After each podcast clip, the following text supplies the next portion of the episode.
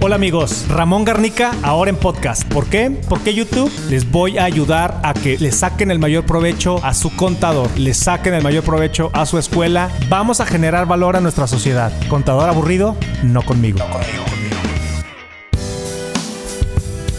Hola, ¿qué tal?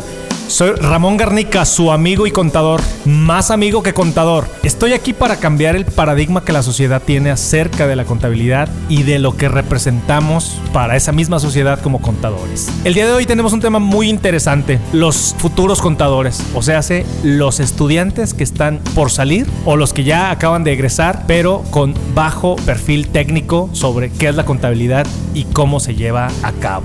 Ese es nuestro tema. Bueno, aquí estamos para comentar ese tema que me tiene preocupado. Desde hace más de 15 años he trabajado con personas recién egresadas o todavía estudiantes de las universidades y noto un tema en común en todos estos años. No importa de qué estado seas, no importa de qué universidad egreses, el bajo perfil técnico que tienen los futuros contadores es pésimo. Y que me perdonen las universidades, pero esa es la realidad.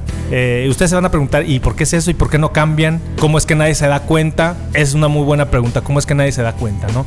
Pero les platico, les platico eh, mis, observaciones desde hace más de 15 años. Nos enseñan, y, y me, sumo, me sumo a ello, cuando yo estudié en la universidad, nos enseñan un esquema ya obsoleto. Aprendemos conta, número uno, de memoria. Aprendemos contabilidad memorizando. Tienes que memorizar todas las cuentas habidas y por haber de la balanza. Eso es una verdadera locura. ¿Qué pasa con aquellos estudiantes que no tienen capacidad para memorizar tantos temas o tantas cuentas? Era mi caso. Yo sufría en la universidad cuando me tocaba memorizar cosas, memorizar temas, memorizar fechas. El tema de memorizar para mí nunca ha sido, nunca ha sido eh, eh, fácil y así era el esquema de eh, memorizar las cuentas para saber hacer contabilidad. Y luego te ponían miles, y lo digo en serio, miles de asientos contables para que supieras hacer todos y cada uno de los asientos contables que te surgieran en la vida real. Cuando yo egreso y me pongo a estudiar por mi cuenta las normas de información financiera, me doy cuenta que nada es de memoria, todo es un pensamiento lógico, un razonamiento lógico.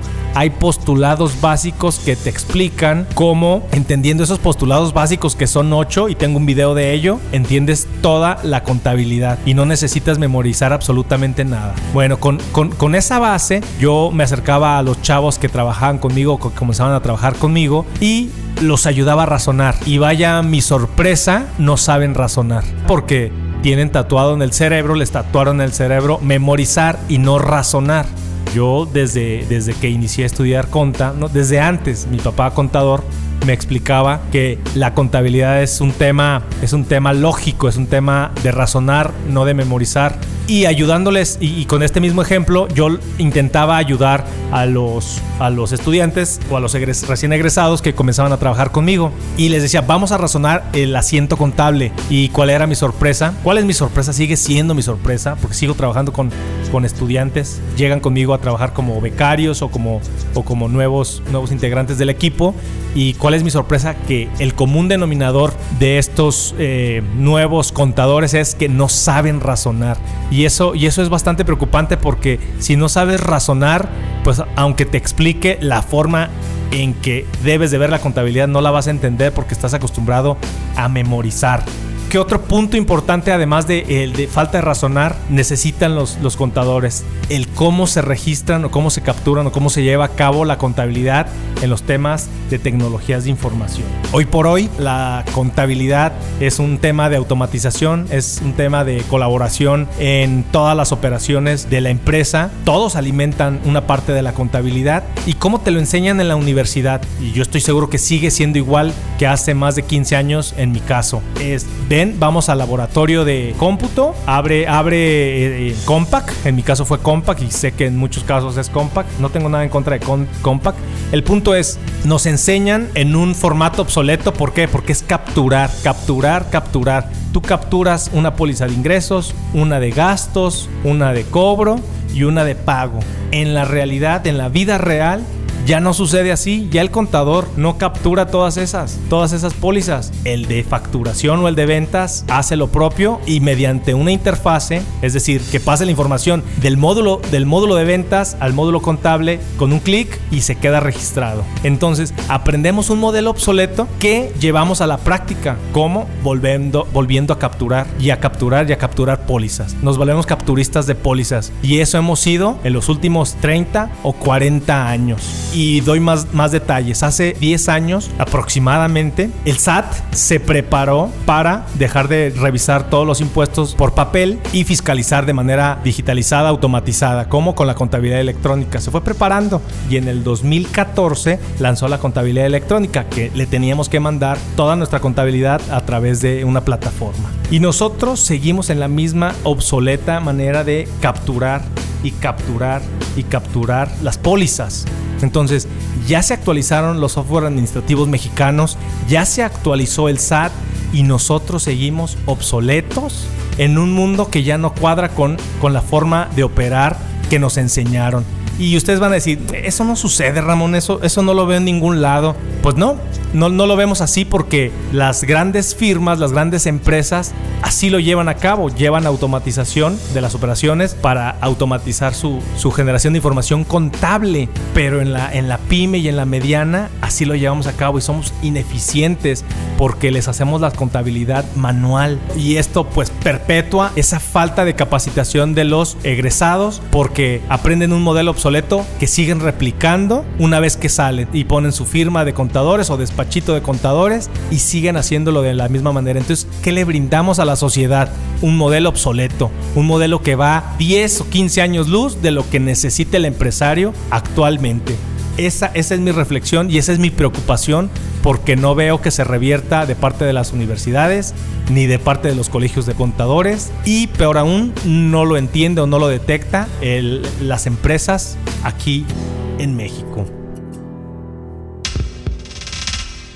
Hola de nuevo amigos, regresamos con nuestro tema, el futuro de los contadores o de los estudiantes de contaduría. Eh, les estaba comentando que e, esa, manera de, de, razonar o más bien la falta de razonamiento de la contabilidad provoca que eh, memoricemos y que provoca que automaticemos nuestra forma de pensar en la conta, o sea, de memoria, y entonces perpetúa la forma en la que trabajamos o llevamos conta, ¿no? Pero, ¿cuál es, cuál es la propuesta? ¿no? ¿Cuál, ¿Qué es lo que tendríamos que hacer para romper ese círculo vicioso que yo detecto en, en, la nueva generación de contadores? ¿no? La primera, desde mi punto de vista, es que debe de cambiar el modelo educativo de las universidades. ¿Por qué? Porque no se apegan a las normas de información financiera. Yo recuerdo que estudié la carrera de conta hace más de 15 años y vi muy poco normas de información financiera. Hoy más que nunca están vigentes y creo que los los métodos de estudio, los planes de estudio en las universidades siguen siendo el mismo desde hace 15 o 20 años. Se actualizan muy poco, lo actualizan en temas fiscales o en otros temas, pero no en las normas de información financiera. Entonces, esas clases o esas materias de normas de información financiera deberían ser toda la carrera. ¿Por qué? Pues porque es lo más importante. Si, si entiendes la conta, entenderás todos los demás temas. Si no entiendes, y digo entiendes y no memorizas la conta, no sabrás ni un pepino de lo que se trata la carrera, ¿no? ¿Qué otra cosa? cosa, otro punto importante que creo que también se está equivocando eh, la universidad es quiénes imparten cátedra en las universidades. La gran mayoría de los maestros que imparten cátedra en cualquier, en cualquier semestre, cuatrimestre o como lleven este, la universidad, sus carreras no tienen la experiencia suficiente, no ejercen o son, son este, empleados de, de empresa, no tienen su firma o no son reconocidos este, a nivel sociedad como contadores con experiencia que lleven a cabo, que vean en el día a día el tema de la contabilidad. Entonces eso también nos afecta. Si el maestro quien nos va a facilitar por primera vez la conta no sabe o no es experto en el tema, pues ya vamos perdiendo 1-0. El otro punto son los colegios de contadores también están haciendo muy poco. ¿Por qué? Porque si se fijan en los colegios de contadores hay una brecha generacional que va a colapsar en un momento dado. Si ustedes forman parte de un, de un colegio de contadores, como es mi caso, eh, veo que el promedio de edad de la mayoría de los eh, de la membresía oscila en 50 55 años, el promedio de edad. Y si tú va, ves quiénes vienen como una segunda generación, son 35, 40 años. Entonces ahí hay un gap de 20 años. O sea, ¿qué va a suceder cuando esa, esa generación 55, 60 se vaya y se retire? Va a quedar un hueco muy grande que no vamos a, no vamos a llenar. ¿Y qué va a pasar? No va a pasar absolutamente nada, simplemente va a desaparecer o qué sé yo. Ahí es muy importante que atendamos. El otro punto es la forma, la forma en que los despachos hacemos la contabilidad. Si los estudiantes vienen con malas prácticas o bases deficientes, nosotros tenemos la obligación de enseñar cómo se debe de hacer una conta, cómo se deben hacer los registros desde la lógica, desde los postulados básicos, desde entender las normas de información financiera. La conta se hace con base en las normas de información financiera, no como muchos dicen, con base en la ley de ISR, nada más alejado de la realidad. Entonces, si los despachos de contadores nos dedicamos a hacer la conta como se debe, ya, ya no digo si automatizada o no, simplemente con base en normas de información financiera, empezaremos a educar a nuestros futuros contadores. Si no sucede eso, de verdad verdade va a colapsar nuestra, nuestra profesión porque el futuro está en nuestros estudiantes o recién egresados y si ellos no saben o no entienden lo que es ser un contador y cómo hacer la conta, nuestros días están contados. De verdad, lo crean o no, estén de acuerdo conmigo o no. Muchos me dicen, yo no estoy de acuerdo contigo.